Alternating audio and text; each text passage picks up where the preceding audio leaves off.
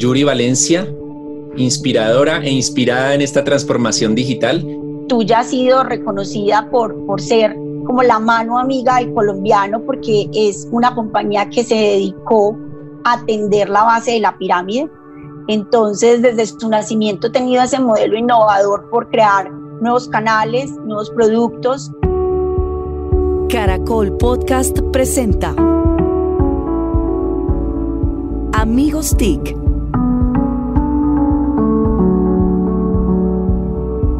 Segunda temporada. Hola a todos, bienvenidos a una nueva emisión de Amigos TIC.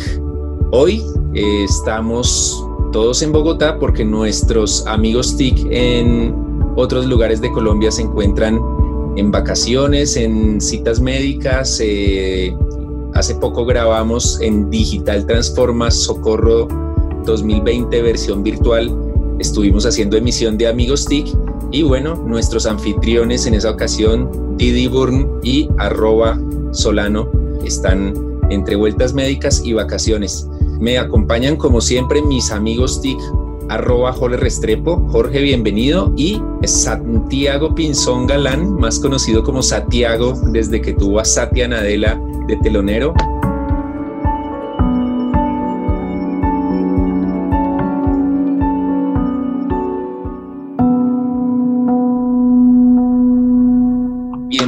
Y bueno, vamos a tener una emisión en la que nos tocó a los tres por primera vez, creo.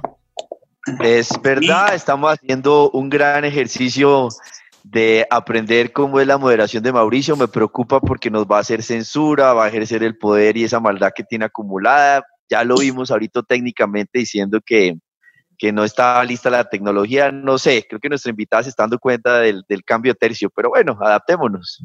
Sí, y, además que él arranca desde la presentación con el bullying. Entonces, bueno, ya, ya vamos a ver cómo va saliendo. Esta va a ser la primera emisión de Amigos T en la historia sin matoneo, porque yo eso no lo voy a permitir. Así que, bueno, bienvenidos. Antes de arrancar con nuestra super invitada de hoy, ¿qué novedades podemos contar del sector TIC? ¿Ha habido noticias? ¿Ha habido cosas interesantes en estos días? Una sola, una sola para que arranquemos ya en materia con nuestra invitada Santiago o Jole, ¿qué, nos cuentan de esta semana así resaltable? Mientras que... Ah, bueno, no, Santiago sí estaba listo.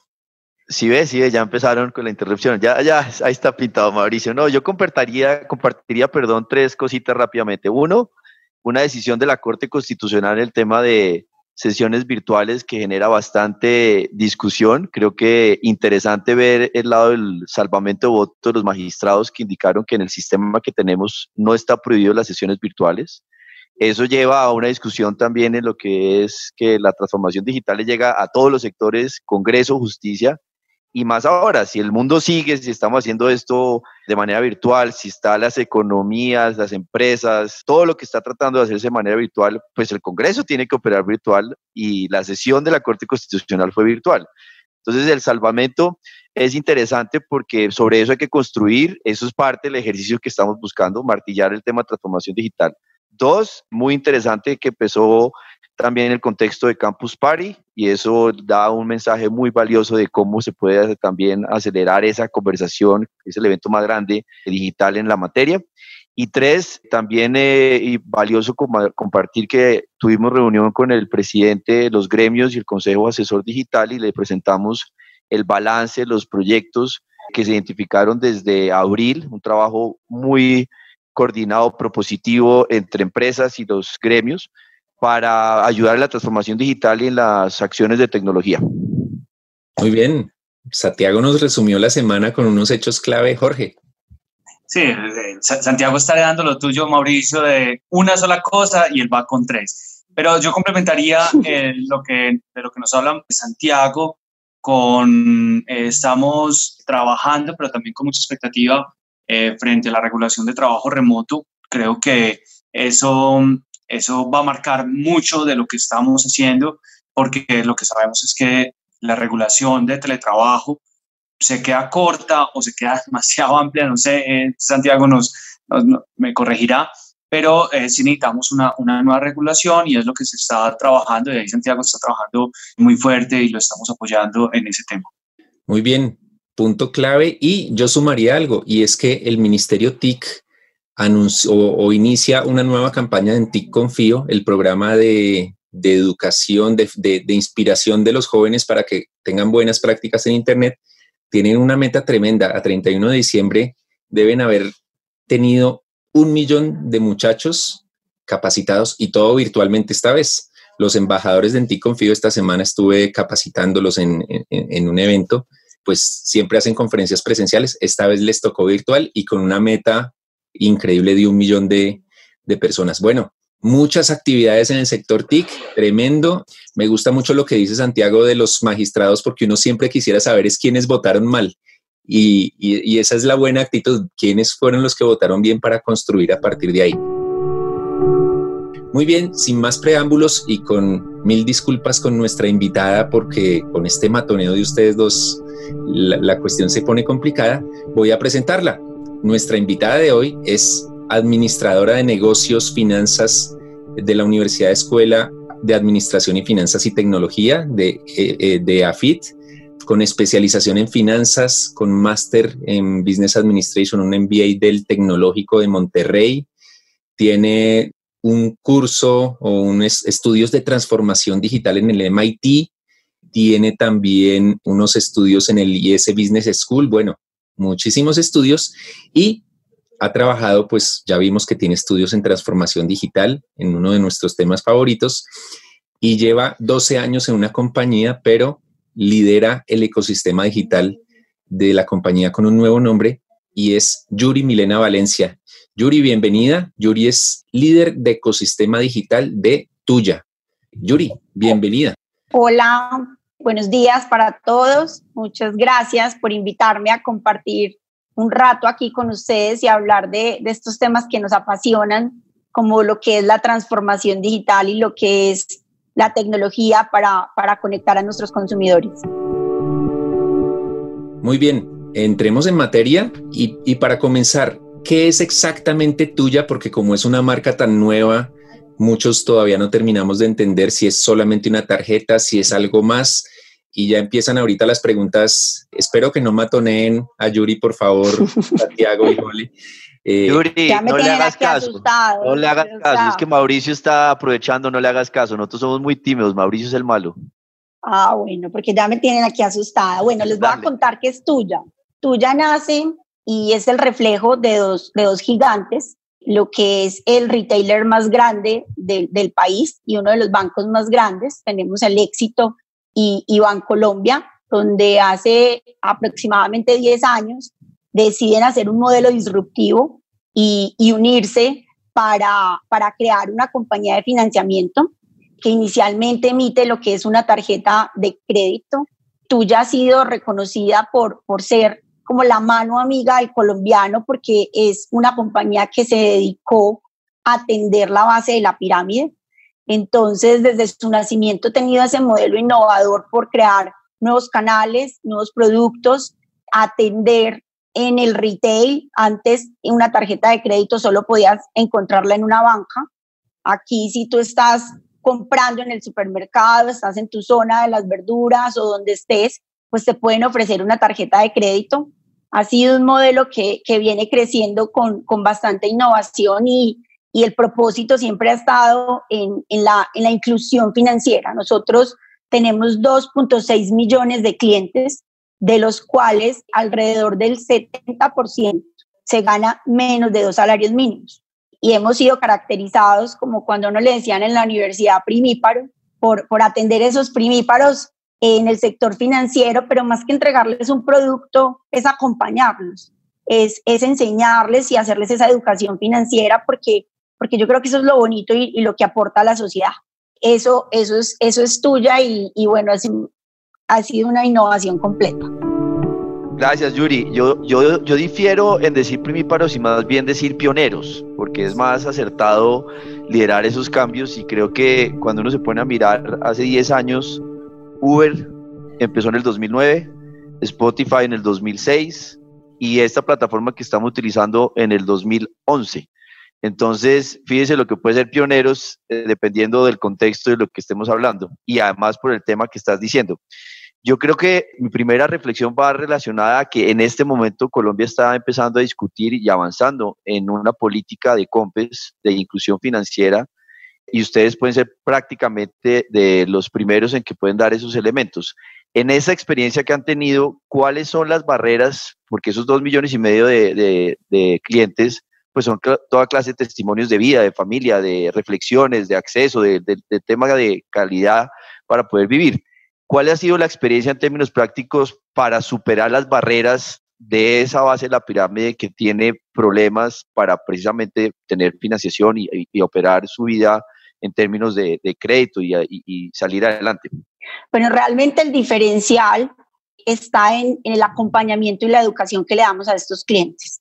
Realmente, como, lo como tú lo dices, pues la base de la pirámide quiere acceder a cumplir sus sueños a través de un financiamiento, pero pero la gente no es fácil que le abran las puertas.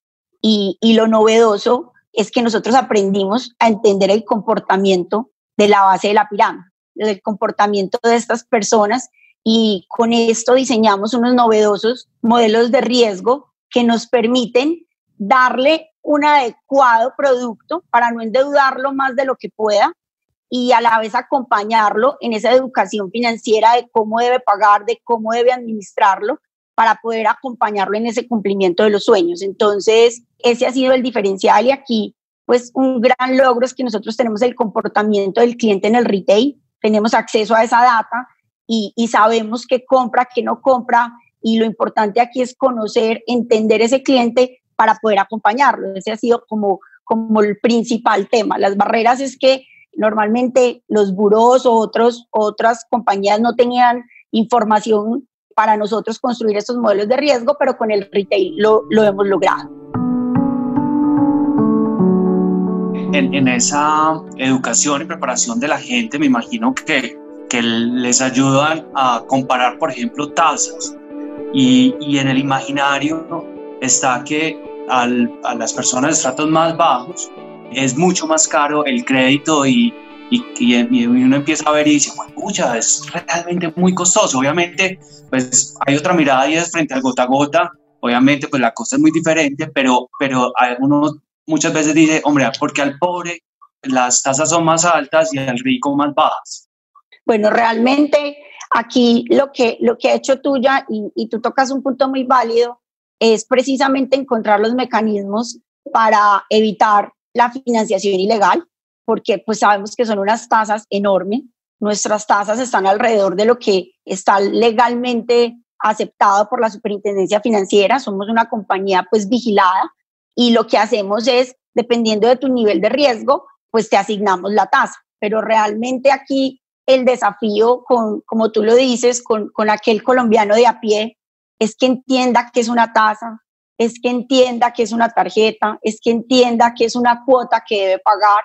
Y, ese ha sido pues como ese acompañamiento cuando, cuando adquieren un producto con nosotros, tenemos unas llamadas continuas con, con estos clientes para asegurarnos que entienden, que adquirieron, que entienden todo este tema del lenguaje, del lenguaje financiero.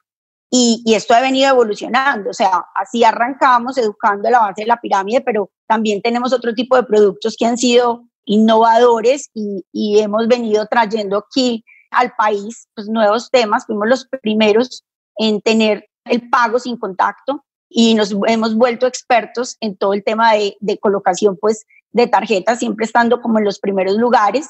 Y bueno, seguimos avanzando con productos digitales que, que enseguida les cuento más adelante cómo, cómo nos vienen posicionando. Yuri, ¿qué es lo que más hay que enseñarles? Ya nos dimos, nos diste un, adelanto, pero ¿qué es lo que más hay que enseñar en ese proceso de educación financiera para muchos de esos pioneros o primíparos, como lo queramos llamar?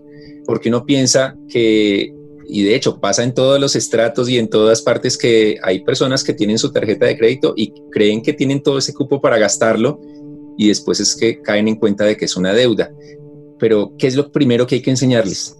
Yo creo que la clave está en el lenguaje que usemos.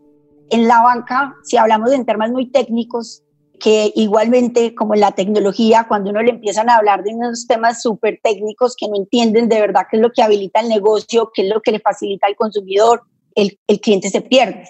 Entonces, yo lo que creo es que hay que utilizar lenguaje que ellos nos entiendan, hay un lenguaje muy simple, eh, donde hagamos ejercicios y demos ejemplos para que, para que ellos puedan entender eh, en qué se están metiendo, cuáles son las deudas, cuáles son los sueños que pueden cumplir, cuál es el mejor destino que le pueden dar a este dinero y cómo le construimos la historia para acceder al sector financiero. Porque aquí te dan acceso para la primera nevera, para tu primera lavadora, pero si tú te portas ya eh, muy bien en el sistema financiero, más adelante puedes acceder a, un crédito de tu vivienda o hasta para comprar el celular y, el celular se vuelve un medio de trabajo para las personas. Entonces, es utilizar un lenguaje muy sencillo y, conectarlos con sus necesidades y, con su propósito y, lo que quieren lograr con esto. Portarse bien, portarse bien da la información que todos necesitamos. A Mauricio le ha pasado eso, se porta bien y fíjese que ahora él está moderando la conversación, o sea, le dimos, le dimos un proceso de evolución y ahí está. Ya que tienes esa experiencia y esa aplicación de cambio de mentalidad y de transformación digital, ¿Qué están haciendo en transformación digital ahora en este contexto? Porque vemos dos frentes acá, el de e-commerce que está creciendo y claramente lo que ustedes han tenido ya sobre el terreno. Entonces, ¿qué están haciendo de transformación digital que nos sirva de ejemplos para compartir a la gente que eso es parte de lo que ustedes como en tuya están también logrando sacar adelante? Claro que sí, mira, les cuento que nosotros arrancamos con, con un tema evolutivo y, como les contaba, Fuimos los primeros en, tener pagos sin contactos en el país. Fuimos la primera compañía en tener una emisión de tarjeta de crédito al instante. O sea, querías la tarjeta de crédito y la podías tener en, cinco minutos. Ha sido un modelo que ha venido innovándose. Eh, fuimos también de los primeros en, en acercarnos con una tablet mientras estabas mercando en tu, en tu supermercado y en tan solo dos minutos te decíamos si eras viable para, para acceder a, este tipo de créditos que generan descuentos, pero, pero eso no se quedó ahí, el modelo fue evolucionando y eso fue lo que lo hizo exitoso. Y en el 2017 rayamos una nueva cancha, hicimos una nueva estrategia y eso ha permitido pues que la compañía venga con nuevos productos, con nuevos canales digitales. En el 2019 nosotros revisamos esa estrategia y sin embargo dijimos, venga, el consumidor está cambiando el consumidor cambió. El consumidor quiere inmediatez, el consumidor quiere comprar experiencias, el consumidor ya no quiere productos, él quiere vivir una experiencia, el consumidor tiene una vida conectada, las nuevas fintech, las startups, hay un desafío nuevo y actualizamos nuestra estrategia y es ahí donde decidimos transformarnos, transformarnos hasta llegar a ser un ecosistema digital abierto en Colombia y como ustedes saben, pues la, la estructura sigue la estrategia y, y, empezamos con todo el camino de un cambio de estructura bajo un modelo de agilismo. No sé si, en, si hayan escuchado, pero, pero me imagino que han visto cómo Spotify y Amazon trabajan con mesas de trabajo, equipos de a 10 personas que tienen el producto de principio a fin y son empoderados completamente para, para sacar cosas que generen valor continuo entonces, si queríamos ser una compañía realmente centrada en el cliente, pues nos tocaba transformarnos. Y arrancamos con todo este proceso de agilismo. Creo que somos de las primeras compañías que lanzamos toda una estructura que pasa de un mundo tradicional a un mundo del agilismo. Y, y esto lo que nos ha permitido esa entrega de valor continua para el cliente. Nosotros antes nos podíamos demorar siete meses en lanzar un producto al mercado de dos, tres meses y esto nos ha facilitado pues como todo, todo el tema de, de llegar a, a, nuestros clientes y en ese proceso de transformación pues venimos con nuevos productos como la billetera digital tuya. Yuri, tuvimos los días sin IVA y, y hay muchas controversias frente, frente al día, pero también yo creo que muchos aprendizajes, también muchos miedos, porque mucha gente dice, hombre, la gente se va a comprar y, de pronto no va a poder pagar. ¿Cómo han visto ustedes ese, esa dinámica de los, de los días sin IVA y, y cómo, se cómo fueron sus números con la tarjeta? O, bueno, con los productos. Realmente yo creo que esta situación del COVID nos pone a todos en modo laboratorio, ¿cierto? Y, estamos aprendiendo y experimentando y, y la adopción digital ha crecido de una manera acelerada, pero todavía necesitamos mucho lo que es el tema de, de, la educación digital. Además de la educación financiera, es la educación digital. Pues si hablamos del primer día sin IVA, yo creo que todos vieron lo que nos sucedió y fue un experimento que para el segundo día se corrigió y realmente pues el incremento en el e-commerce ha sido impresionante según la, la Cámara de, eh, de, Electrónica de Comercio, pues venimos de crecer alrededor de un 20, un 19, un 20% al año y el e-commerce hoy tiene un crecimiento del 12%. Entonces, por supuesto, esas cifras se reflejan en, en los retailers para los cuales nosotros somos la financiera. Sin embargo, pues tenemos todavía como país un desafío de, de educar digitalmente a, a, todos nuestros clientes y, y de preparar también la tecnología que hay por detrás para poder atender absolutamente, pues como todas, todas las necesidades que vemos.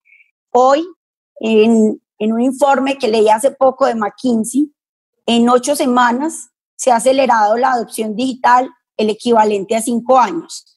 Entonces, esto implica pues un desafío de educación y, vemos una banca móvil creciendo al 158%. Sabemos que hoy todavía el mundo físico es del gusto del colombiano, esto no es que vaya a cambiar completamente de la noche a la mañana, pero cómo las compañías hacemos lo que llamamos un digital y es tenemos una estrategia adecuada para atender el cliente en el mundo online y en el mundo físico. Entonces, el día de sin IVA para mí era también como reactivar el comercio y, y como te digo, estamos en laboratorio todos y, y la idea es poder encontrar pues cómo atender al cliente y ofrecerle la mejor propuesta de valor en lo que pues ya todos sabemos cómo hemos llamado nuevo normal. Julie, ¿no, no, repites el, el, término? Nuevo normal. No, no, el, el digital. Digital, una estrategia digital, o sea, que tenga una propuesta de valor adecuada para atenderte tanto en físico como en digital. O si quiero empezar un tema de una compra en online, que la pueda terminar en físico. ¿Cómo complemento el mundo físico con el digital de acuerdo a la necesidad del cliente. Ok, te de físico, eh, bueno, digital. digital. chévere, gracias. Y es que esa es la visión. Muchos, muchos todavía están en el mundo analógico, los que son analógicos, y están también los talibanes digitales, los que dicen, no es que todo tiene que ser digital, muerte al papel, y resulta que no. Los que han entendido esto saben que el mundo, el mundo real es virtual y físico. Así que eso es clave. Yuri, eh, hace poco hicieron un lanzamiento o están, o están empezando a, a, ofrecer algo que se llama billeteras virtuales. Esto no es algo nuevo en la industria, pero ¿qué es lo que están proponiendo al mercado? Si esto hace parte de algo más grande de pagos digitalizados, ¿cómo, cómo, es, cómo es lo que están haciendo? Bueno, yo creo que toda esa transformación digital también ha traído un desafío para, para el sector de la banca. Vemos unas fintech muy activas y el tema de los pagos digitales y los pagos móviles cada vez crece más. Entonces, en este proceso de transformación y muy habilitados por, por lo que es el agilismo, que, que, para mí es como un cambio de mentalidad, es un cambio de comportamiento para entregarle valor continuo al cliente, pues lanzamos un nuevo producto que, que llamamos Tuya Pay, es la billetera digital que te permite hacer pagos sin contacto en un momento donde la seguridad de las personas es lo, es lo más clave. Esta billetera será la billetera del retail, así como teníamos la tarjeta del retail. Entonces, esto es un gran diferencial. Te permite desde el dispositivo simplemente manejar tu plata, administrar tu dinero. Tienes un amigo que, que vive en otra ciudad, te permite eh, transferir plata de una manera muy rápida es un tema que te brinda seguridad, manejamos, pues no se maneja el efectivo, entonces precisamente el tema del auge de los teléfonos inteligentes, pues hace que, la billetera la vayas a empezar a tener en este aparatico. Uno puede dejar la billetera en la casa cuando sale, pero yo creo que el celular no lo deja.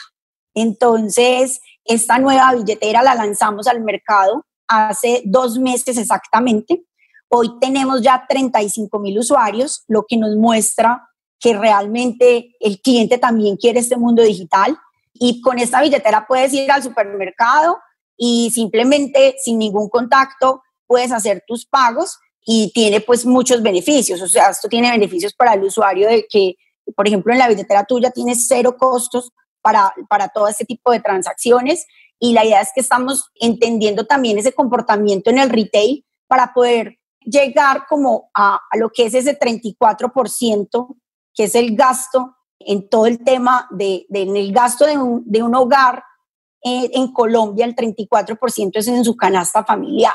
Entonces, si yo tengo una billetera que entra en ese rubro tan importante y de alguna manera ganas por comprar o miro cómo te puedo dar una propuesta de valor, pues eh, estamos seguros que seremos muy exitosos y estamos muy apalancados por, por todo lo que es el retail. Yo tenía una inquietud por lo que acabas de mencionar y es cómo ves ese ecosistema, porque hablar de ecosistema es, es un reto, construirlo, desarrollarlo, que permita precisamente generar productos y servicios, todas esas cosas, pero, pero la confianza, la comunicación, ¿cómo ha sido desarrollar ese ecosistema y cómo ves precisamente, eh, jugando la línea de Mauricio de Pregunta 1B, eh, el ecosistema fintech en Colombia? Ok, bueno, yo creo que ha sido un proceso evolutivo, todavía nos falta porque realmente cuando uno tiene este tipo de productos, lo que necesita es completamente un ecosistema, un ecosistema de acceso, un ecosistema de aceptación, pero yo creo que Colombia viene desarrollando muy bien este ecosistema. Realmente el tema de pagos móviles viene en, en un importante crecimiento y lo que estamos haciendo también yo creo es entendiendo cómo afuera eh, el mundo ha venido creciendo y, y cómo esas billeteras se armaron todo ese ecosistema. Si vemos, por ejemplo, Paytm en la India, tiene 250 millones de usuarios. Y es porque estas plataformas empiezan con una billetera, pero realmente después se convierten en un tema que acompaña la cotidianidad del cliente en donde tú ya puedes encontrar un pago de facturas, puedes recargar el celular, puedes comprar tu café, puedes pedir el mercado y, y entonces empiezan a abrir todo esto del, del, acceso, cómo empezamos a hacer alianzas para que, para que se desarrolle como tal el ecosistema. Colombia avanzado en esto y, y yo creo que aquí hay unos grandes desafíos. Todavía pues el tema de la aceptación para que en la tienda de Doña María, en la tienda de Don Pedro, que está a la vuelta de la esquina, puedas tener como todo ese tipo de, de, acceso y, al mundo digital, pero creo que venimos avanzando, avanzando muy bien y aprendiendo de, de, de esto con, con, la confidencialidad que tendrá el área de riesgos y, y, ellos realmente son los expertos, pero, pero te lo puedo decir que, que lo único que nos ha permitido atender al colombiano que tiene su primera experiencia, porque es que lo que hacemos es abrirle la puerta para que tenga su primera experiencia en el sector financiero, es, es ese modelo de riesgo propio que no va con un scoring o con, o con los elementos tradicionales, sino a partir de información eh, propia y conocimiento de ese cliente. Digital.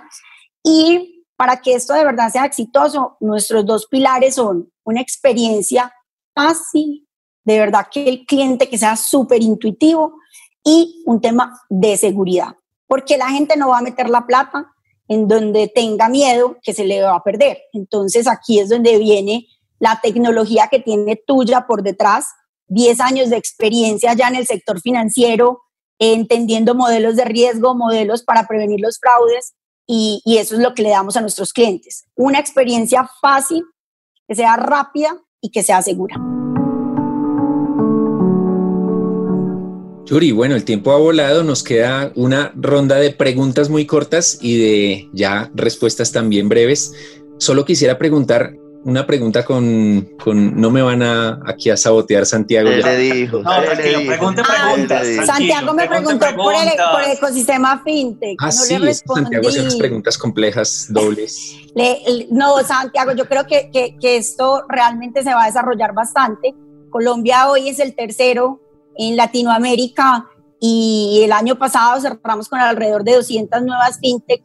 Yo creo que esto va a seguir creciendo y si se vienen tendencias como el open banking, que, que lo que va a hacer es abrir en los mercados y lo que va a hacer es que el cliente sea el dueño de su data. Eh, hemos visto esos estándares en Europa, en Brasil, y eso eh, llegará, llegará a Colombia y eso le va a habilitar mucho el tema de las fintech. Yo las fintech las veo más que una competencia, las veo como lo que de verdad ha hecho que se reinvente el sistema financiero en nuestro país.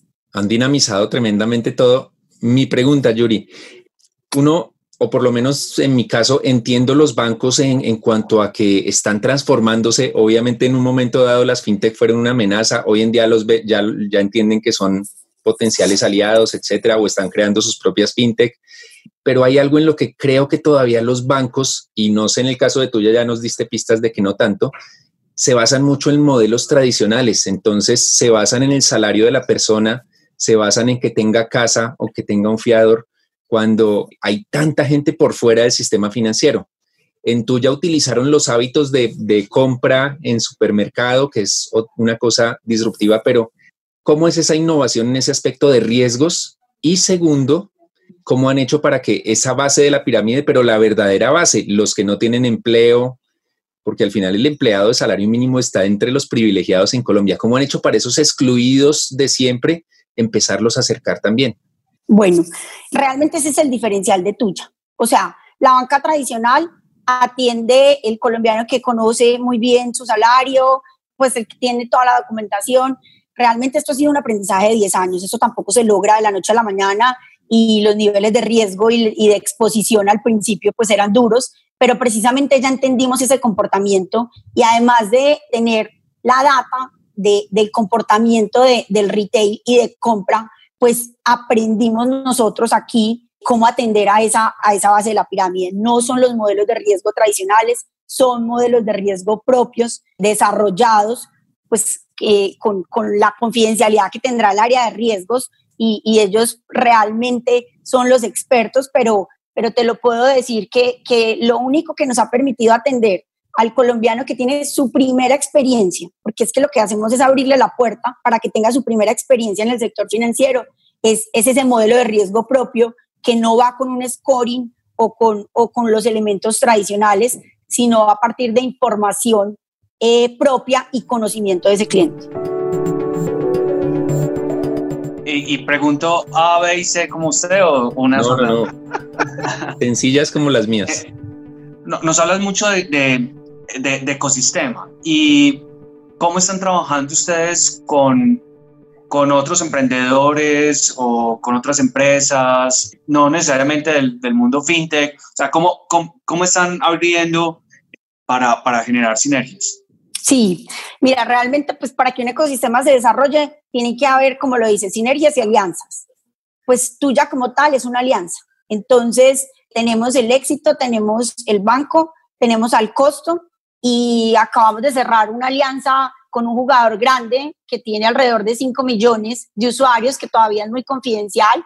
Tenemos otras alianzas más pequeñas con, con entidades que nos proveen temas de tecnología y, y, la idea es como desde cada arista encontrar cuál es ese aliado que, que se conecta con la propuesta de valor, porque tampoco puede ser como que un desenfoque del negocio, sino realmente un tema que vaya acompañado con lo que es la estrategia de acompañar la cotidianidad del cliente. Entonces hemos venido adelantando alianzas con lo que con lo que hace parte de tu cotidianidad, eh, además del supermercado, entonces con cómo pido el café, entonces cómo eh, además vendes una tarjeta de crédito online, cómo además puedes pagar más adelante un tema de Netflix, de Spotify desde la misma aplicación, de DirecTV, cómo puedes tener temas de transporte y, todos son estos aliados que, que, vamos a estar abriendo en el ecosistema para, para de verdad entrar en ese día a día del colombiano. Muy bien, hemos tenido a Yuri Valencia, como vemos, inspiradora e inspirada en esta transformación digital. Hay mucho por, por hablar y por seguir profundizando, así que seguramente tendremos a Yuri en una próxima oportunidad. Y bueno, amigos TIC, muchísimas gracias por esta emisión, gracias a quienes nos escucharon. Los invitamos a que se suscriban en Caracol Podcast, pero no solo eso, vayan a Caracol Podcast en la web y encontrarán, bueno, amigos TIC como uno de los podcasts allí pioneros, pero hay mucho contenido bueno, así que vayan a Caracol Podcast, suscríbanse a Amigos TIC y suscríbanse a uno que otro podcast interesante que hay allí. Muchísimas gracias a todos y nos vemos en una próxima emisión de Amigos TIC. Gracias.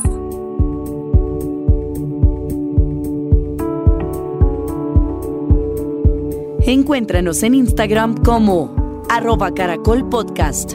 Envíanos tus mensajes y comentarios.